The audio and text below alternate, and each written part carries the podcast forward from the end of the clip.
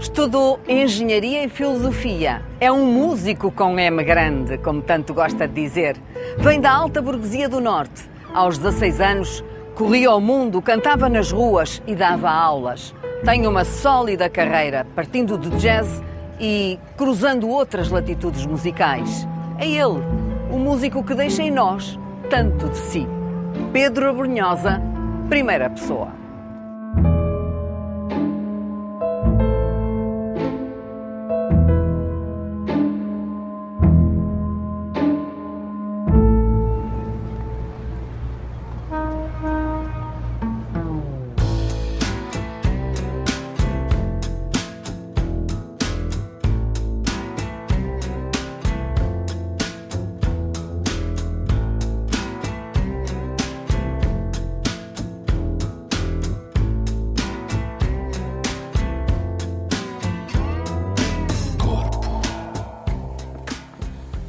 Bem-vinda. Que grande espaço. É um espaço de silêncio, ao contrário do que se possa julgar. Vox é a tua voz, mas isto é um tapete especial, especialíssimo. Este tapete foi feito na dimensão do estúdio, marcando as posições onde o álbum espiritual foi gravado. Portanto, isto é ficha técnica. Esta ficha técnica segue eh, toda a digressão, portanto, é enviada para os locais onde fazemos espetáculos e esta é a disposição em palco. E não é por acaso também que o álbum se chamava Espiritual e que fizeste este tapete. É que aqui estão todos. Na realidade, isto é pegada física dos músicos. A pegada espiritual ficou no disco. Eu, quando quero música, preciso de um certo retiro para, para, para mergulhar na música, para deixar que a música mergulhe em mim. Quando nós estamos permanentemente imersos em música, a música deixa de fazer sentido.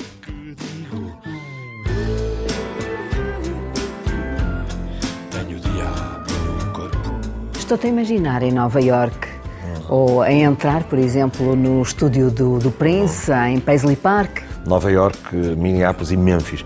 Quando eu cheguei pela primeira vez a, a Minneapolis para gravar nos famosos estúdios do Prince, toda aquela complexidade, mas sobretudo humanidade, eh, esmagou-me. Este estúdio foi feito originalmente pelo Mário Barreiros. E eu depois acabei por ficar com ele. Mas foi uma, digamos, uma, uma inspiração que resulta da visita minha e do Mário e do trabalho meu e do Mário em Minneapolis. Portanto, este é uma espécie de uma parcela daquilo que o, que o Prince fazia, porque o Prince tinha, num estúdio só, tinha cinco estúdios iguais a este. Muitas vezes não temos a noção de que está para lá daquilo que é a voz ou uma música de um mito enorme como era o Prince. Estava um homem com outras qualidades eh, intelectuais e humanas. E também muito sozinho. E também muito sozinho. Porque, enfim, ele acaba por morrer, de resto, naquele estúdio, há quatro anos, acaba de morrer sozinho. E o estúdio também pode, de alguma forma, eh, eh, enaltecer isso, positivamente ou negativamente. Porquê? Porque passas muito tempo contigo próprio. E o, e o criador nem sempre é a melhor companhia para si próprio, não é? Tu não estás nunca muito interessada em pertencer ao Star System. Mas, Sabes mesmo que não queiras, o Star Não, System claro. está em ti. Nós, nós- nós todos pertencemos a um sistema qualquer, mas, mas eh, o Star System tem essa coisa de esvaziar às vezes o- a profundidade artística, não é? Porque uma coisa é a, a arte enquanto matéria do espírito, aliás, a arte enquanto processo imaterial, aquilo que existe independentemente de tudo, do dinheiro, da recompensa, da vaidade, da fama e o entretenimento enquanto apropriação de um sistema para eh, promoção própria, etc. E o Star System tem muito disso. Não podes obstaculizar, porque, como diz a música, deixas em mim tanto de ti. Ah, isso é uma canção. Isso é uma canção que eu escrevi já há uns anos Lembra-nos.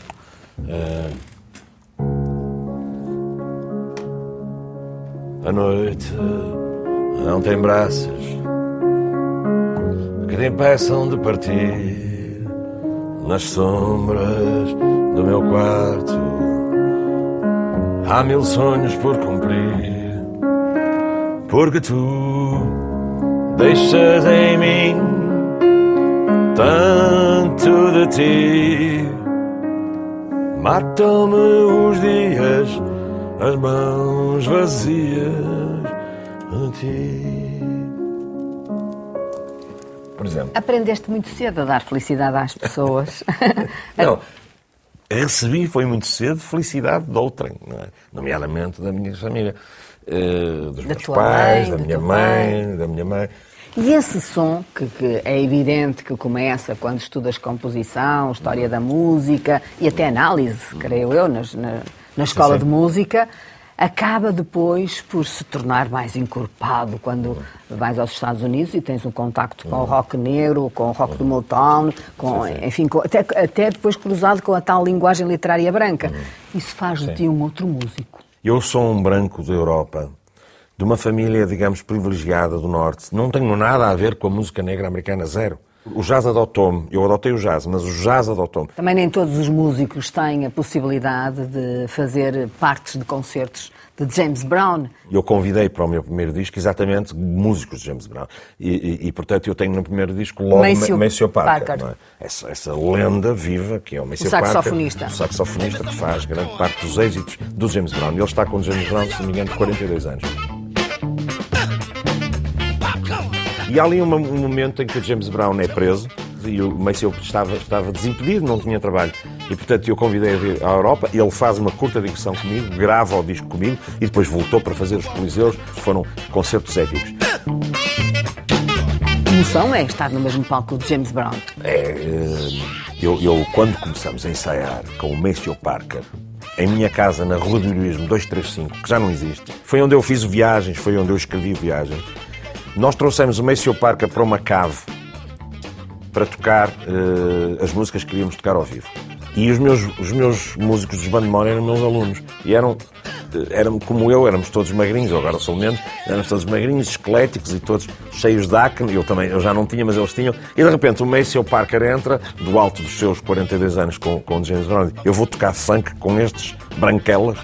E de repente, aquel, aquelas branquelas, que de facto eram os miúdos, produziram de um funk de uma eficácia, uma eficácia notável. E o, e o Maceo soltou-se e foi, foi essa energia que foi para o disco e para o palco. E esta excelente música foi ela própria otorgada, quer por convite do, do, da, pela parte James, James Brown. Brown. e pelo próprio Maceo Parker. Mas isso, claro, deu-te essa confiança, mas ao mesmo tempo uma pessoa não se pode dissociar não. de estar ao pé de um mito, não é? Não, isso, Porque... isso, isso é, permanece sempre, não é? Essa, essa, e ainda bem, não é? Depois destas raízes todas e, e do cruzamento musical de todas estas latitudes, Tu também gostas de Frank Sinatra? Não, eu adoro Frank Sinatra. E o Frank Sinatra não era bem um músico de jazz, era um grande cantor, o maior cantor de sempre.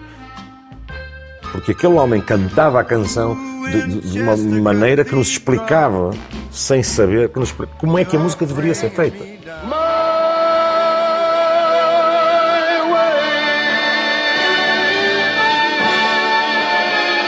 Tu dizes de ti próprio que não é a voz projeto? Eu tenho uma voz muito bonita. E muito interessante e muito grave. Sou barítono. Tu és um barítono Mas, baixo.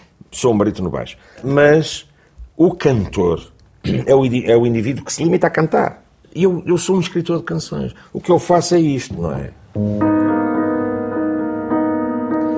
E depois. Isto é música, depois meto uma letra por cima. Esta canção chama-se Tu Não Sabes. Tu não sabes Quanto tempo vais poder dizer este sou eu? Gritar que o chão é teu. Tu não sabes que o céu chama por ti quando a noite te sorri, quando as pétalas se abrem sobre ti, tu não sabes. É a canção que tu fazes na sequência da morte do teu irmão Paulo. É. E talvez por isso o teu pai gostasse tanto. O meu pai era advogado e o meu irmão Paulo era advogado. Eles eram muito chegados, era o irmão mais velho. Eh, e, e, e o meu pai tinha uma relação extremamente próxima dele. E o meu irmão, infelizmente, morre. Muito cedo. Muito cedo. E eu tive que dar a notícia ao meu pai. Fui eu que lhe transmiti a notícia. Eh, e aquele momento da transmissão da notícia foi das coisas que, que é, é, um, é, um, é um ponto da minha vida que, que não tem retorno. E nunca mais sou o mesmo. E esta canção chama-se Tu Não Sabes, chama-se Tu Não Sabes, e, e, e diz isto de, de Quanto tempo vais poder dizer este sou eu? Quanto, quantas noites vais ainda poder beijar? Quantos beijos restam em ti ainda? Quantos, quantos olhares podes dizer? Quantas palavras? Quantos passos juntos vamos dar? No fundo é isto. Nunca sabes, não é? Enquanto claro. tivermos essa emoção, esse claro. sentimento, é porque estamos na humanidade e somos humanos. Isso é, é o, o, que pode de melhor acontecer à espécie, é importar-se uns com os outros.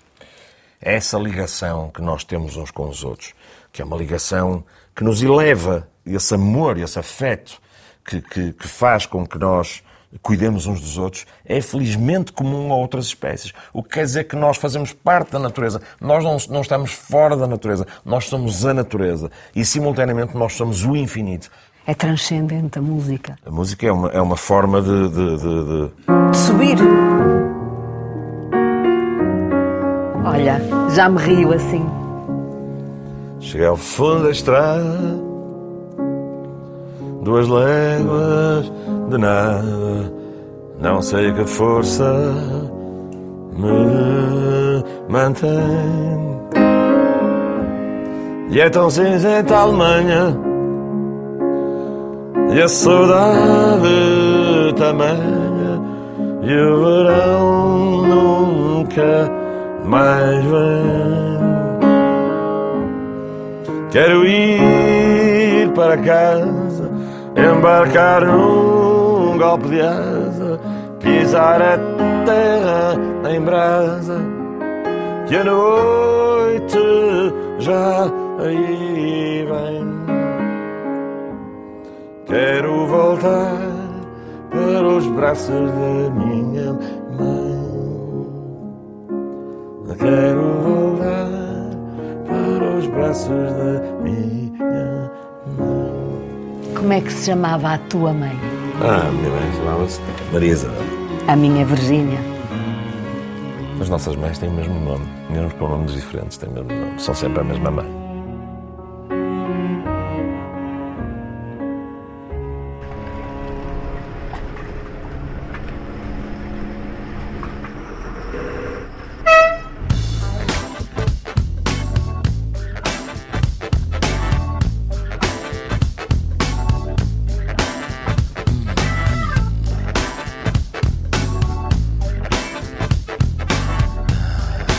Estar aqui no meio é um sinal de pertença, não é? É como se nós de repente convergíssemos o país aqui, não é? Esta, até os sinos, não sei se se conseguem ouvir, mas é, é uma poesia.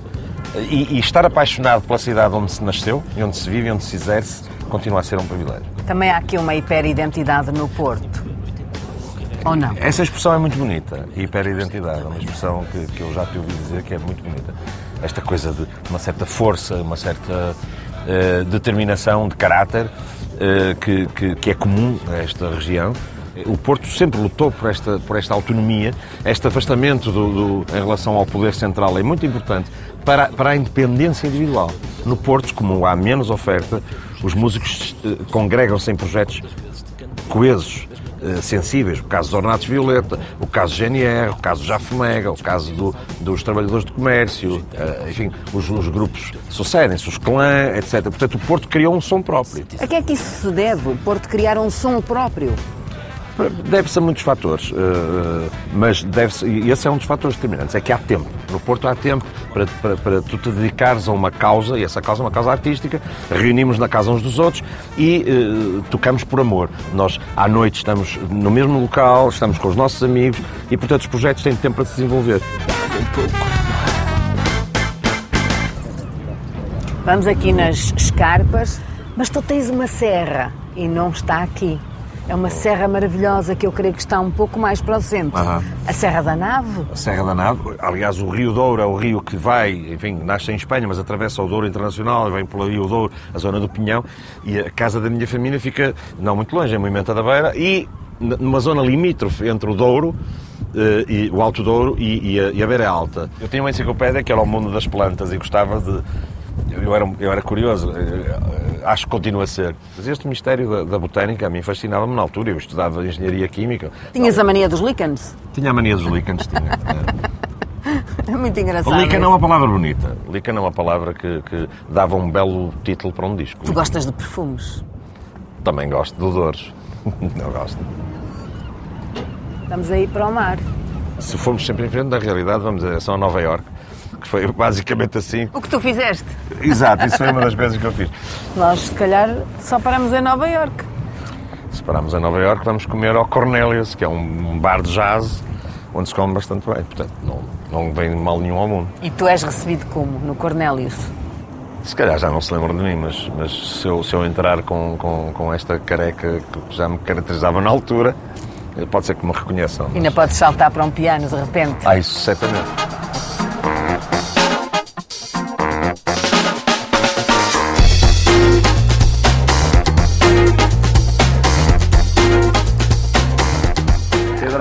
À direita, estás para a esquerda, é ao contrário. Ah, olha, que tu tens outra vez, não é? Pronto. Coupé, moteur, silence.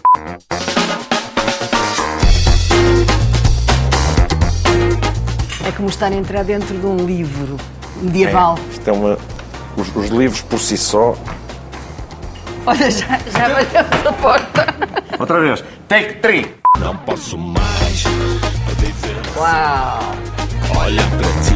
Estamos a entrar na, na Idade Média, não é? Quase como Neogótico. um, é um neogótico, um Mas- trabalho mas- rendilhado fantástico. Eu acho que os livros merecem sempre um lugar especial. E aqui, aqui, de facto, é um, é um sítio onde, onde a literatura transpira e a palavra, o romance, a ficção. magia. És prosa de poeta na cauda de um cometa, tango dançado ao Música e literatura estão no teu ADN, porque o teu pai não era músico, que eu saiba, era mais a tua mãe, mas o teu pai foi um escritor, deixa uma obra muito interessante. Sim, o meu pai era advogado e era curioso, era um homem de letras e era um homem das humanidades.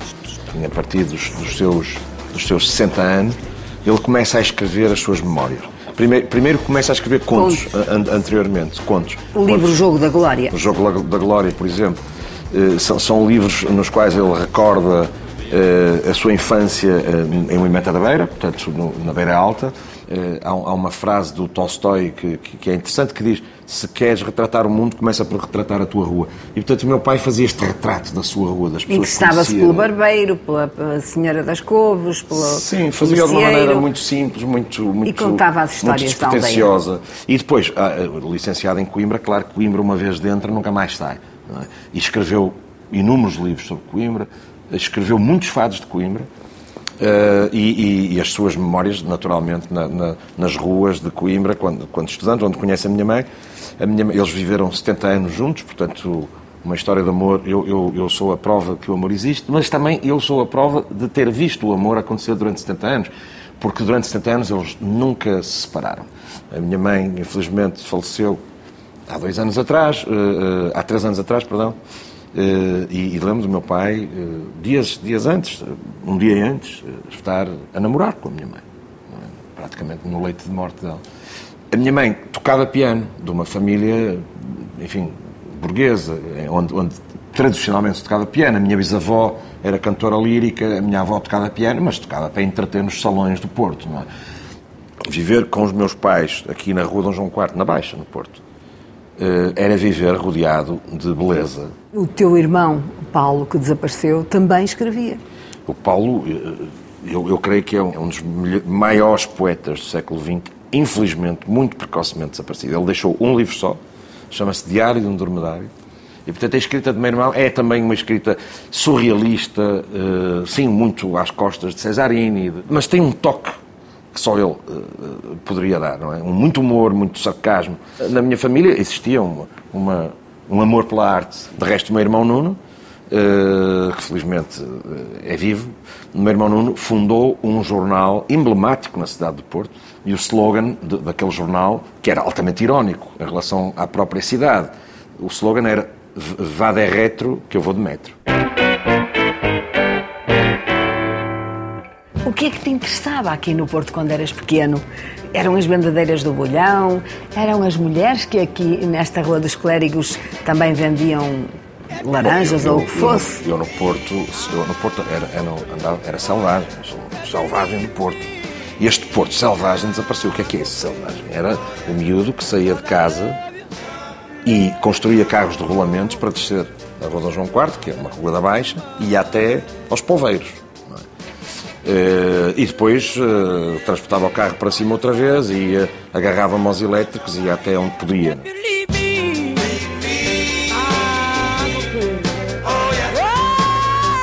Tu foste muito cedo estudar música, foste aluno de homens como Álvaro Salazar, Jorge Peixinho, que te deixaram para sempre o gosto e o bicho da música em ti.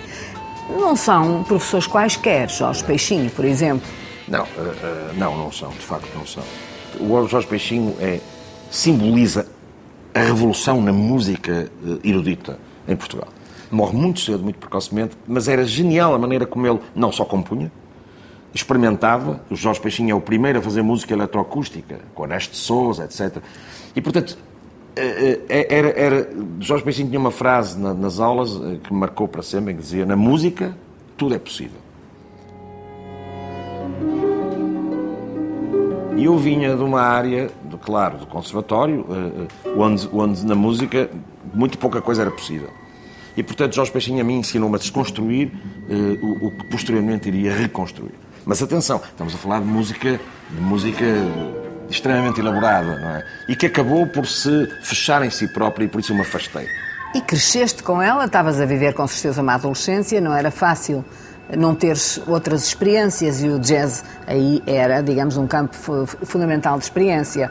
E começaste desde logo com a máquina do som, eh, penso que eram teus A alunos. máquina de som era. A maior A parte deles. som, os primeiros magrinhos e feios, depois Magrinhos e feios. Magrinhos e Feios. É um grupo, um grupo interessante que fazia versões de Johnny Cash e do Dean Martin, enfim. Eu tenho esta voz barítona e pelo menos para isso servia. Eu, entretanto, fundo a, a Escola de Jazz de Porto com o Mário Barreiros e, e- e tenho a oportunidade de dirigir e de fazer arranjos para essa orquestra. Mas o jazz era uma constante em minha casa porque a minha mãe tocava jazz. Eu adiro ao jazz, mas em, em minha casa havia toda a discografia do Zeca Afonso, claro, do Carlos do Carmo, e o Carlos do Carmo marca-me. Portanto, esperava todas as fosse dormir, fechava as portas todas e punha, punha o Carlos do Carmo alto. A minha velha casa A minha velha casa, por mais que eu sofreando, é como um golpe de asa varrendo o Campo Grande. É sempre um golpe de asa. E eu que sou um homem de Porto, que fui criar afinidade com o blues aos Estados Unidos e com o jazz, crio com o fado lisboeta uma afinidade ainda maior. E o Carlos disse-me várias vezes, tu és um fadista, e eu dizia que não, não, e não sou. Tu és um fadista e vais descobrir o fado dentro de ti. A realidade é que eu acabei por escrever para o Carlos do Carmo, para a Namora, para o Camané, Mas há também um engenho e uma arte muito especial para liderar, para coordenar, para empreender coisas novas. O teu pai dizia que tu eras um bom empreendedor. Eu, não- eu, eu, um bocado com a palavra empreendedor. Porquê? Está muito gasta, está muito. está- e, é, e é- e é contextualizada numa, numa situação onde se valoriza muito o resultado. E, e- e a arte. Mas tu procuravas resultados nessa altura, Certo, não é? certo. Não, mas é uma embirração pessoal com a palavra. Mas sim, esse, esse empreender é isso. Empreender é, é ter um objetivo e lutar por ele e, ten- e tentar chegar lá. é? Conta-me lá, quando tinhas a máquina do som, como é que era? Quem é que eh, contratava os espetáculos? Onde é que vocês tocavam? Não, que caixas é que recebiam? Era tudo feito por mim. Quer dizer, a máquina de som tocava temas meus e tocava temas do Duke Ellington, do Count Basie. De- e, e- era assim que fazia. Mas, curiosamente, tinha resultados. E conseguias Aí que te está. pagassem um cachê e até Sim. contratavas o lanche também. O cachê, À parte, o cachê, no bar, o as cachê era, uma tostas coisa, mistas. era uma coisa simbólica. Era. O cachê era uma coisa simbólica. Eh, Fazia parte do contrato, pelo menos, dar uma, uma tosta mista aos músicos. Não é? E, portanto, isso estava lá. De tocar em Famalicão hoje, amanhã em Braga, depois regressar ao Porto. Isso deu uma tarimba enquanto músico. Era Isso sim deu uma tarimba. Era uma rotina que afinava o grupo, Claro. a banda. Não, afinava o grupo e afinava- afinava-me a mim enquanto aque- aquele que, que, que, que tinha que pôr aquele grupo a funcionar. E aí sim eu admito a palavra empreendedor, porque aí sim era resultado. Esta parte de- de- de- da gestão da carreira de um grupo, ou eu também não gosto muito da palavra carreira, mas da, da- da- da atividade de, de um grupo é uma gestão que tem que ser extremamente eh, profissional, é, é muito austera. Eu, eu aí tenho uma, uma. Muito cedo eu percebo que não, que não posso usar drogas. Eu, aliás, eu, eu incompatibilizei-me totalmente com as drogas porque via à minha volta os meus amigos a, a cair. A cair, literalmente a desaparecer. E depois tenho um problema grave na família. Não é? E mais, eh, sempre achei que produzia muito melhor enquanto estava lúcido.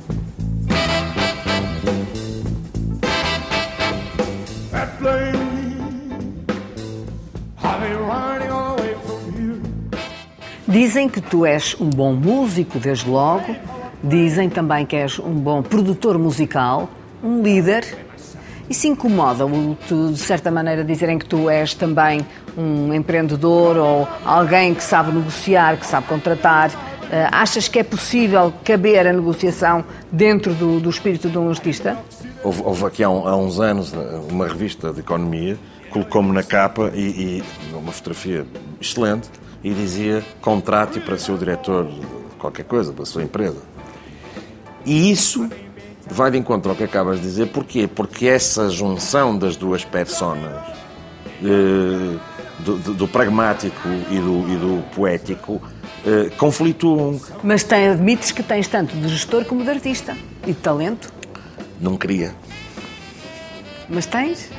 E isso é possível? Cabe dentro de ti isso? É possível, é possível, é possível. É muito cansativo, não, não me comparando, mas o Prince dizia a mesma coisa. Dizia, if you don't take care of your own business, no- nobody will. Tu tens uma expressão que eu acho fantástica. Nós não precisamos de deuses, precisamos de palhaços.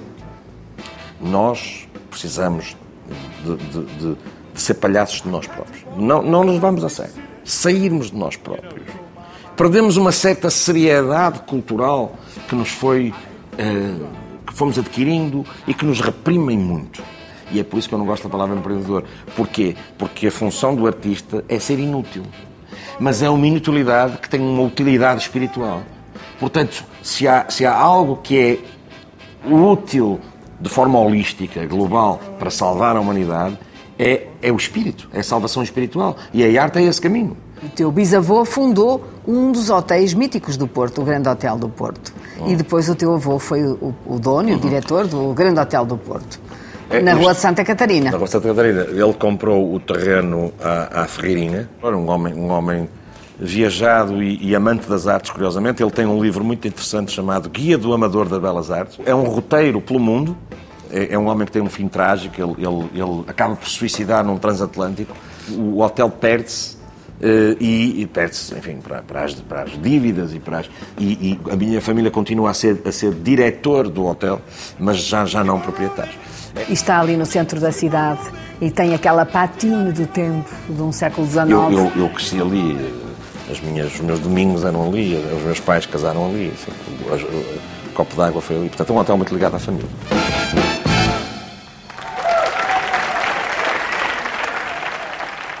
Porquê é que tu te provocas tanto a política e os políticos? Nós temos que perceber o contexto das coisas.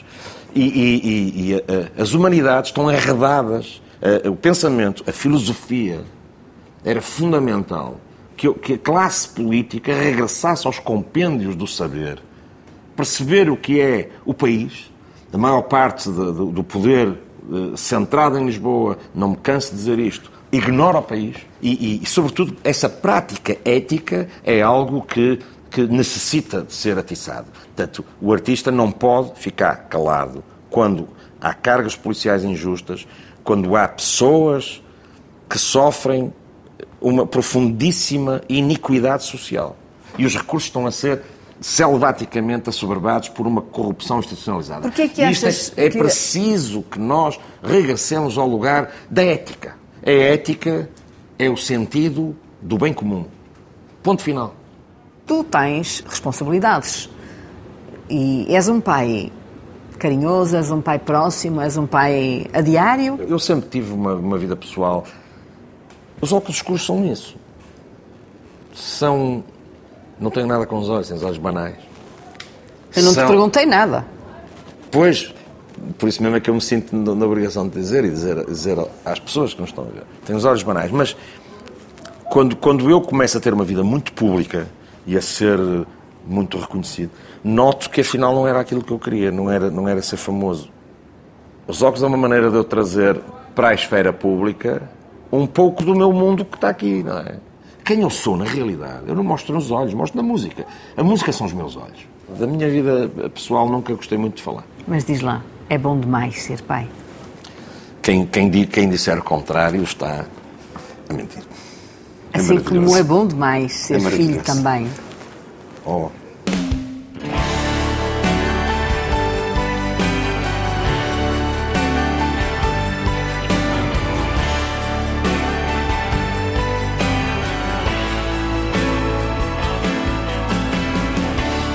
Tu és um ermita. Sim, há qualquer coisa, há qualquer coisa de místico não é? nesta relação pessoal com o divino. A espiritualidade é este caminho que se faz a descobrir o que, o que é que nós somos, quem é que somos afinal. Essa é a grande questão humana. Sempre foi. Mistério da vida, quem somos, o que estamos a fazer e para onde vamos. Eu tenho alguns vislumbres de quem sou quando estou em silêncio, no piano.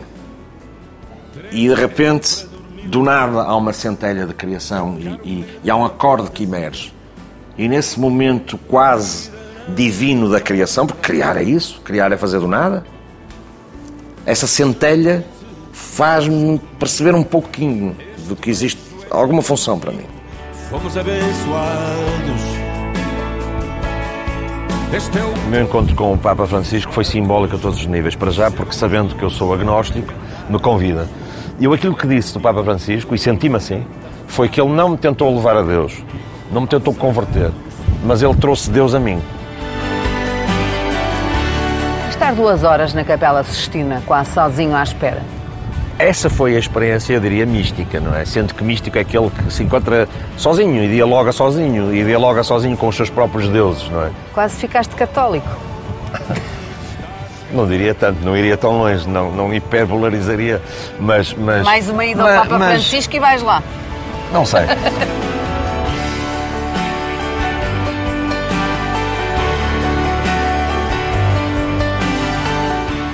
Pensas na saída de cena, na retirada, pensas na morte. Penso mais do que o que queria pensar. O que é que gostavas de deixar de ti um dia mais tarde? Gostava de, de escrever mais do que, eu, do que eu escrevo. Gostava de, de mergulhar mais neste, neste silêncio vivo antes de mergulhar num silêncio morto. Apesar do mundo ser esta noite escura, como eu escrevi, que o amor te salve nesta noite escura, o que é que será do belo perante o sinistro? És um otimista no meio disto tudo. Sou um artista.